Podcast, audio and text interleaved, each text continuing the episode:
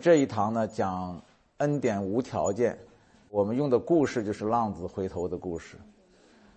有人曾经问一位文学家，世界文学史上哪一个故事最动人？他回答说：“浪子回家的故事。”虽然很短，这个故事，这个故事的内涵却是非常深、非常美、非常感人。那个美国有一本畅销书。不知道你们在座有没有人读过，叫《一掷千金的上帝》，中文已经翻译了，Tim 凯勒写的。他说：“哈，他在书中说，如果以一个湖来形容耶稣所有的教训，那么浪子回家的这个故事呢，就是这个湖中最清澈见底的地方。这个故事把福音的内涵表达的最清楚、明白、浅显。”那个这个故事就像上帝恩典洪流中舀出来的一碗水，奇异恩典何等甘甜！你只要品味一下这碗水就知道了。这个故事其实像一篇微型小说，我还是给大家把这个故事念一下啊。众税吏和罪人都挨近耶稣要听他讲道，法利赛人跟文士私下议论说：“这个人接待罪人，又同他吃饭。”这是一个背景，在这个背景下，耶稣讲了下面这个故事。耶稣说：“一个人有两个儿子，小儿子对父亲说：‘父亲，请你把我应得的家业分给我。’他父亲就把产业分给他们。过了不多几日，小儿子就把他一切所有的都收拾起来，往远方去了，在那里任意放荡，浪费资财，既耗尽了一切所有的，又遇到那地方大遭饥荒，就穷苦起来。”于是去投靠那地方的一个人，那人打发他到田里去放猪，他恨不得拿猪所吃的豆荚充饥，也没有人给他。他醒悟过来，就想：我父亲有多少的故宫，口粮有余，我倒在这里饿死吗？我要起来到我父亲那里去，对他说：父亲，我得罪了天，又得罪了你，从今以后我不配做你的儿子，把我当做一个故宫吧。于是起来往他父亲那里去。相离还远，他父亲看见了，就动了慈心，跑去抱着他的镜像，连连与他亲嘴。儿子说：“父亲，我得罪了天，又得罪了你，从今以后，我不配成为你的儿子。”父亲却吩咐仆人说：“把那上好的袍子快拿出来给他穿，把戒指戴在他指头上，把鞋穿在他脚上，把那肥牛犊牵来宰了，我们可以吃喝快乐，因为我这个儿子是死而复活，失而又得的。”他们就快乐起来。那时，大儿子正在田里，他回来离家不远，听见坐月跳舞的声音，便叫过一个仆人来问是什么事。仆人说：“你兄弟回来了，你父亲因为得他无灾无病的回来，把肥牛犊宰了。”大儿子就生气，不肯进去。他父亲就出来劝他。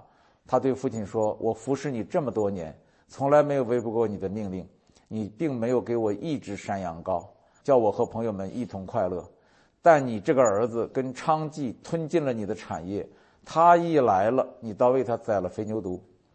父亲对他说：“儿啊，你常和我同在，我一切所有的都是你的，只是你这个兄弟是死而复活，失而又得的，所以我们理当欢喜快乐。”这是这个故事啊，这故事真的像一个微型小说一样，有情节，有人物。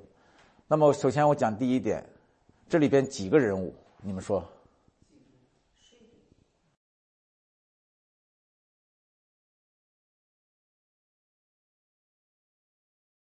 第一个人物是小儿子，他是个罪人，就是一切世人的代表。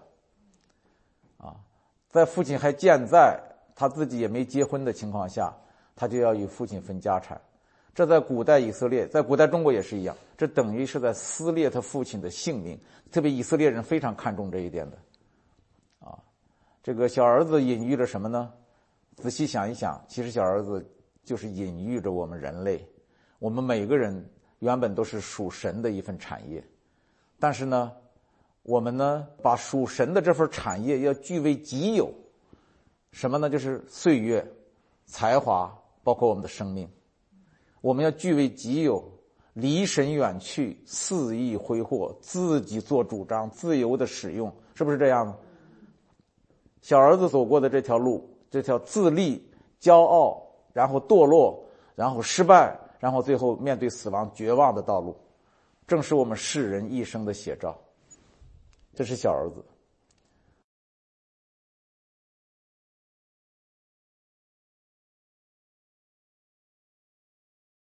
那么接下来的人物是父亲。父亲是恩典的化身，一开始他就以博大的胸襟呢，任凭小儿子分家和离家。你知道我们在农村的时候，一说谁谁家分家了，一说分家了就不是什么好事儿。那个好的家庭，大家庭是一辈子不分家的，和睦同居的。北方人一般是这样，更何况你还没结婚，年纪轻轻的，你就要分家产。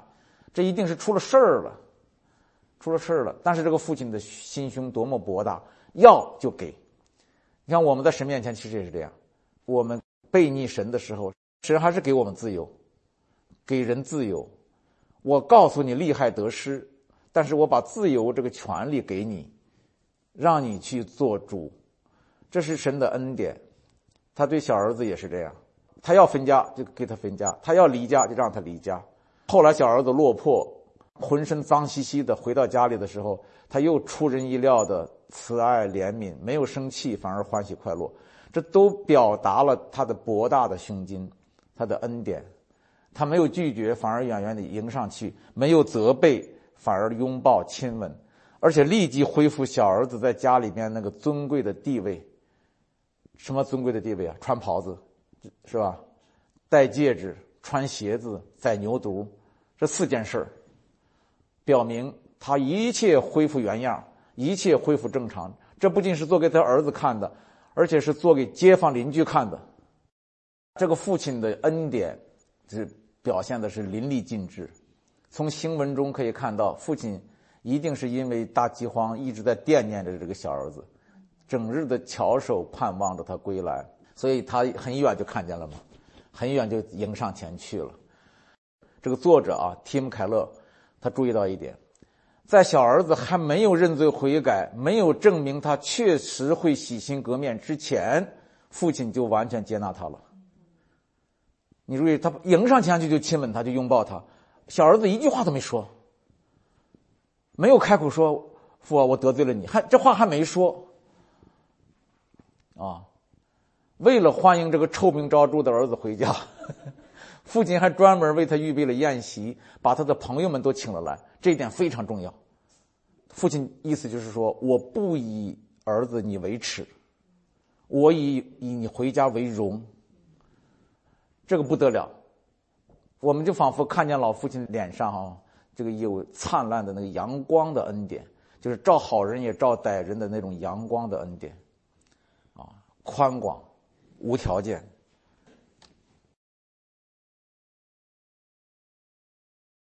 第三个人物我要讲是大儿子，代表什么呢？代表法利赛人，代表一切宗教徒。啊，新老法利赛人，啊，他对弟弟的态度和对父亲的责备，无论就律法来说，还是就情理来说，都是无可厚非的，都是对的。你知道问题就出在这儿，法利赛人并不是错的。按照常情常理，按照律法，按照宗教来说，他们无可厚非。按照圣经来说，很简单，不孝敬父母是一个大罪，十诫之一嘛。这个小儿子不孝敬父母，啊，更何况他还在外边犯了那么多罪，这么一个败家子儿，哥哥怎么能不生气呢？不生气才怪呀，不生气才不合情理。所以大哥哥是合乎情理的生气的，父亲一味的宠爱他的弟弟，才不合情理。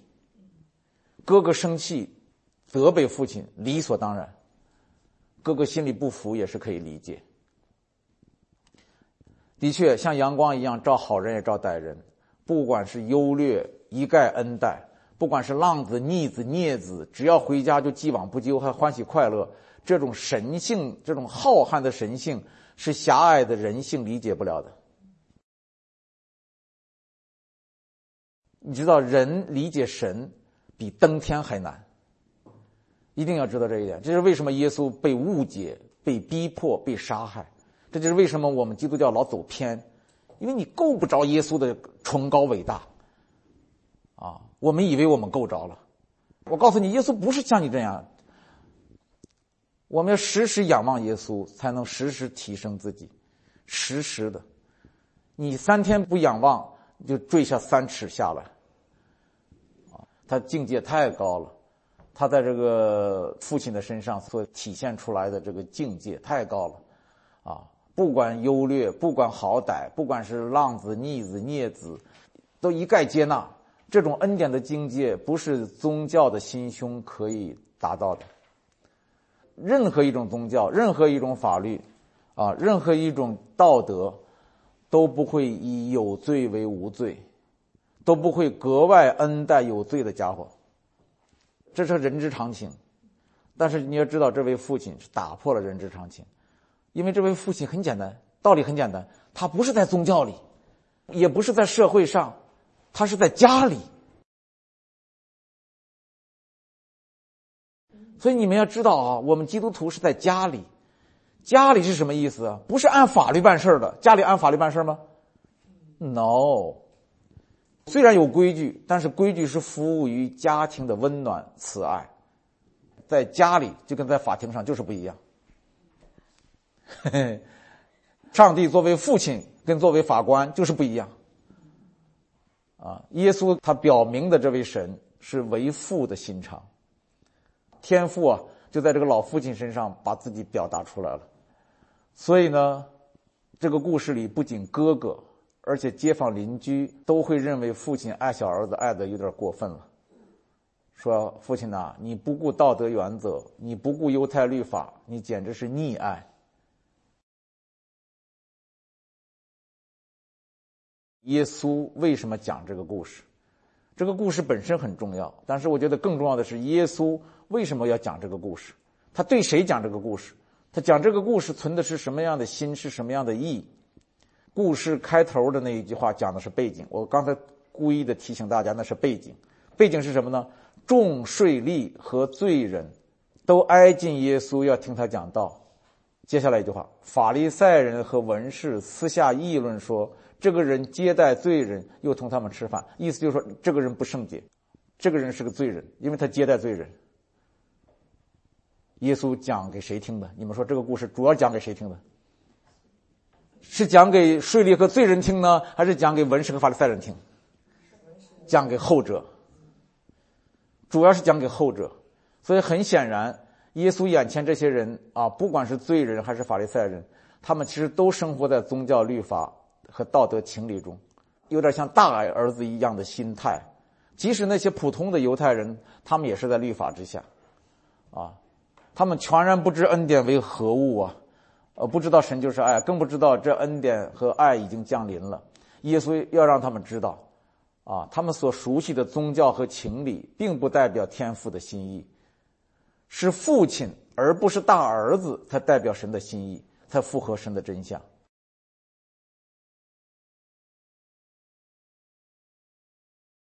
耶稣是这个意思，我讲给你们听。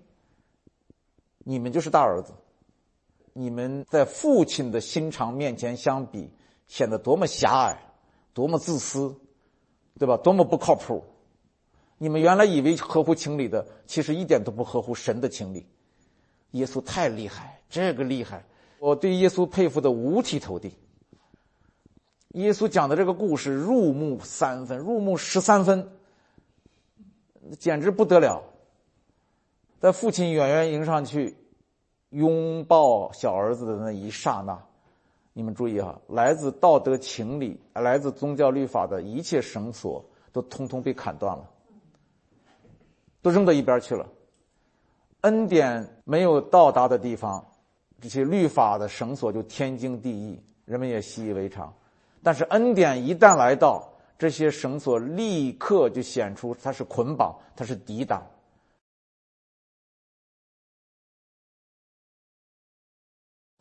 故事里边还有第四个人物，是耶稣自己。这是提姆·凯勒说的。啊，他没有露面，没有担当一个角色，但是在故事里边，他暗喻了自己是谁呢？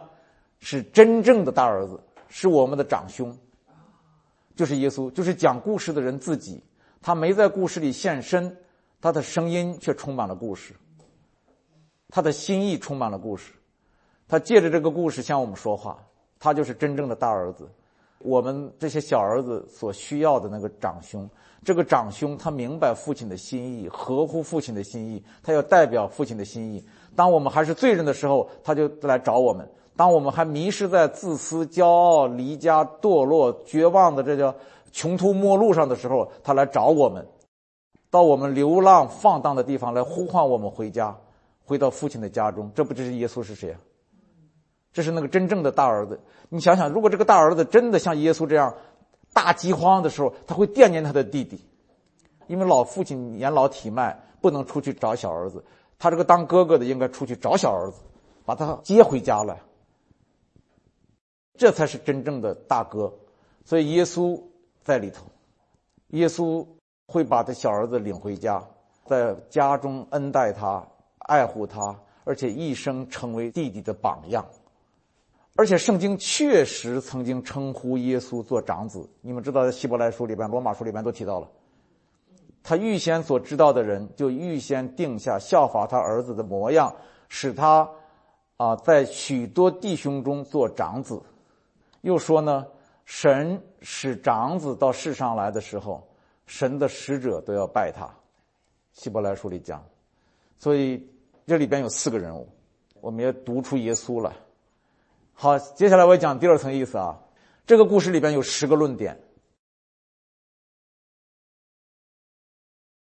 当然不止十个，我只概括出十个论点来。故事本身含义隽永，意味深长，多方面的解释了恩典与律法、罪与义等重大的话题。第一点，浪子如果不回家，必然客死他乡。这正是耶稣一再警告我们的：你们若不悔改，必要灭亡。第二，不是罪人悔改在先，恩典在后，而是恩典在先，一直等待着罪人悔改，是不是这样？如果是恩典在后，悔改在先的话，那这恩典就不是恩典了，因为他有条件了嘛。你悔改了，我才恩待你，那就不叫恩典，那叫交换。这个故事说的再清楚不过了。当小儿子还在外边犯罪堕落的时候，恩典的父亲就已经在家中爱着他、盼着他了。恩典的大门向他敞开着，是不是？正如圣经所说的：“当我们还是罪人的时候，耶稣就为我们死了。”哈利路亚！这是信仰，宗教跟这个正好相反，你们都知道的。第三，在律法下犯了罪，必须受刑罚。但是在恩典下，父亲不但没有含怒惩罚小儿子，反而欢喜快乐的迎接他回家。我强调这些呢，是想让大家看见神的爱多么长阔高深，神的恩典多么浩瀚无边。啊，耶稣所表明的神的慈爱本相，与宗教令人恐惧的描绘多么不同。我们大可凭着信心坦然无惧的来到神面前。第四点。啊，律法冷静而无情的认定，浪子改好了才配回家，恩典却充满深情、有智慧的回答说：浪子回了家才会改好。第五，恩典在哪里显明出来的呢？是在罪人身上，不是在义人身上。这个义人是打引号的啊，是在小儿子身上显出来，而不是在大儿子身上显出来。所以，父亲对小儿子的爱看起来比大儿子更多一些。按照行为来说，大儿子比小儿子好；但是按照蒙恩蒙爱来说，小儿子胜过大儿子。为什么？应验了保罗的那句名言：“罪在哪里显多，恩典就更多。”哈利路亚！你不服吗？神就这样，不服吗？你妈妈就这样，你的弟兄姐妹当中，对不对？哪一个弱小可怜，给他的关怀就更多一些。所以我小时候在家里的时候，我我们姐妹兄弟五个嘛，我一生病的时候就感到尤其的幸福。我一生病的时候，全围着我转了。他们吃窝窝头，我吃米粥。你知道，小儿子就是这样，他最差、最弱、最无助、最羞愧、最抬不起头来。爸爸说：“我最爱你，我把你的朋友都请来，把肥牛都宰了，给你穿上新的衣服，戴上袍子，穿上鞋子，戴上戒指。”啊，你看看这个神的心肠何等美善，何等好。第六。恩典的宿敌啊，不是人的罪，而是人的义。你们注意啊，抵挡恩典的不是我们身上的罪。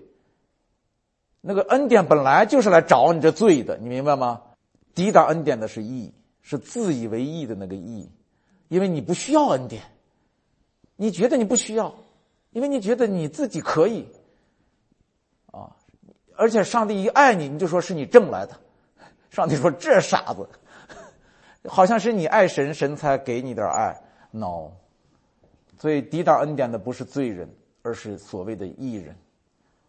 正是这样，小儿子知道父亲对他的爱完全是恩典，怀着感恩的心；大儿子却一直将父亲对他的爱视为交换，怀着抱怨的心，是不是这样？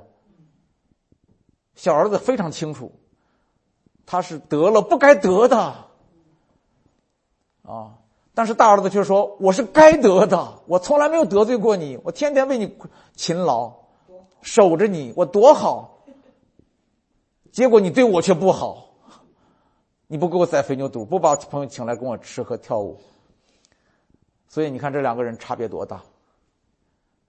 第七点，只有两种人，一种是义人，他们相信自己是罪人；一种是罪人。”他们相信自己是艺人，这不是我说的，是波茨卡尔说的。更准确一些说，其实我们都是罪人，不过小儿子的呢是知罪认罪，在这个意义上他算为艺人；大儿子却自以为义，在这个意义上他算为罪人啊。所以恩典不是不讲认罪，正是恩典才使人认罪，使人知罪，使人悔罪。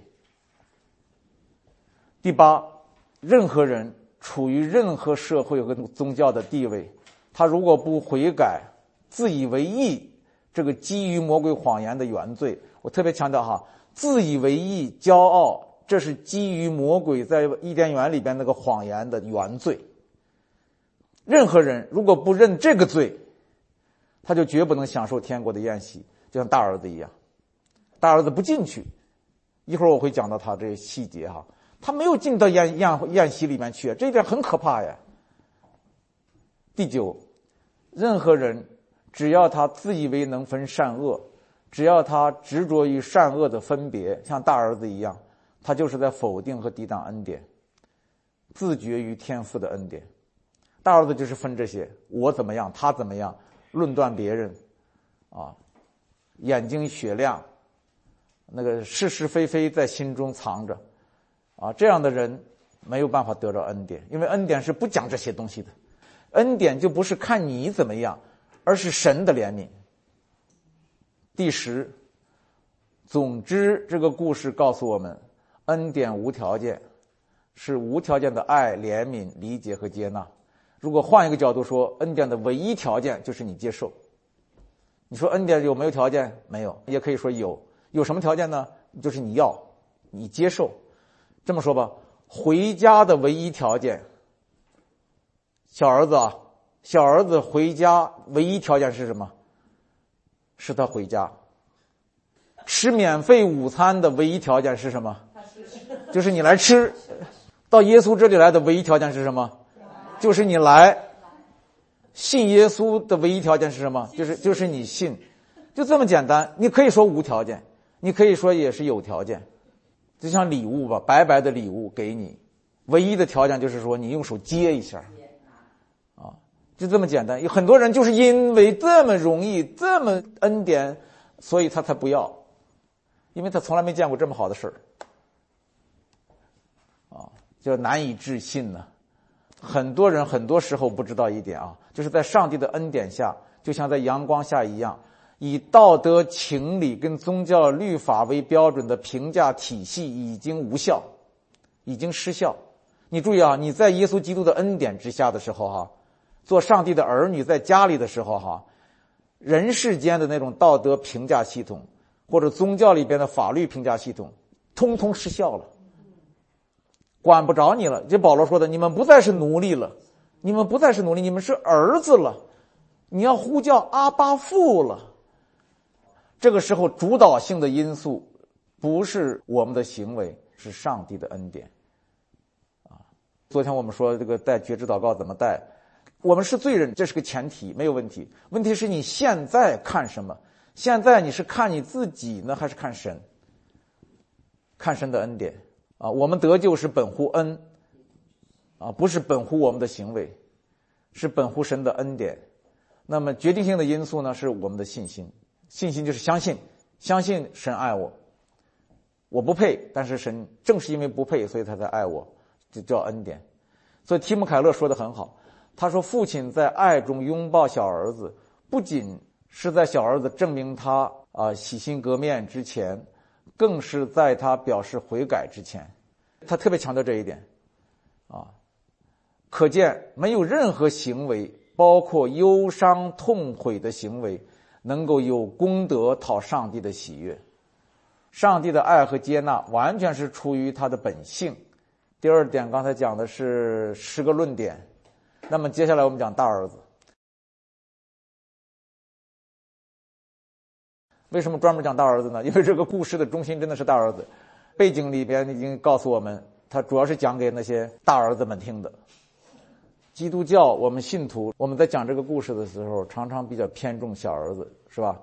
因为传福音用嘛，呵 呵那个就忽略了我们这些大儿子。其实殊不知啊，你想让小儿子回家，你这个大儿子首先得做好才行啊。如果你这个大儿子就这个样子，那弟弟不回来了，回来说不定你把他赶走了。如果教会里充满了大儿子，而且不是一个大儿子，是一群大儿子，所以这提姆凯勒呢，他那个教会很兴旺。他说我们教会之所以兴旺，就是我们教会不允许大儿子。我们的信徒都承认我们都是小儿子，对不对？只有耶稣是我们的长兄。哈利路亚！这个牧师很棒，这本书很畅销的，一掷千金的上帝。如果说小儿子针对的是败坏的罪人，那么大儿子针对的则是敬虔的艺人，自以为义的人。如果说小儿子是被定罪的人，那么大儿子就是定罪人的人。如果说小儿子主要是不信耶稣、不进教堂的人，那么大儿子就主要是指那些自称基督徒的人。大儿子给我们的启示是什么？我们来看，就是越是敬虔的宗教徒，越是心里充满了好坏善恶的信条，就越容易远离恩典，越难以享受恩典，越有可能抵挡恩典。大儿子真的不在少数。我们，包括我自己在内，或多或少都有点大儿子的东西。起码在太太面前，就是指责别人嘛。我做的比你好吗？我应该比你更得奖赏，更得宠爱嘛？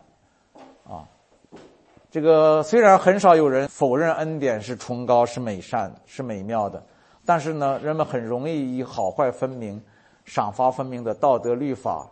来否认恩典是无条件的，我们常常否认上帝的恩典是无条件的。我们无形中不知不觉给上帝的恩典加上一些条件，给自己加一些条件。本来那个恩典像像大雨磅礴从天而降，我们老打着伞，什么伞呢？律法的伞，而且这个伞还太大，把别人也遮着。大儿子不仅以律法的眼光论断和讨厌他的弟弟。而且也用律法的标准要求他的父亲追究处罚弟弟。更可惜的是，他将自己对父亲多年的服侍降低到了与父亲等价交换的水平，竟然对供应他生命的父亲说：“我服侍你这么多年，从来没有违背过你的命令，你并没有给我一只山羊羔。”叫我和朋友们一同快乐。整个他对父亲这么多年的服侍啊，贬低到了一个像故宫一样的那种交换，而根本不认识父亲的爱。也就是说，这么多年他没有活在爱里。其实确实啊，有时候我们在家里时间久了，我们感受不到家里的爱，我们心里面全是抱怨。他从来没有感受到父亲的爱，啊，也从来没有以爱来服侍父亲。你知道这种故宫心态，他从来没有用爱来服侍父亲，很可惜，很可怕。他身在家中，身在爱中，却一点都不知道，他的心一直是为奴的心，是战兢的心，他一直活在律法的控告咒诅之下，他一直欠着，按保罗的话来说，就是他一直欠着行权全律法的债，多么可悲啊！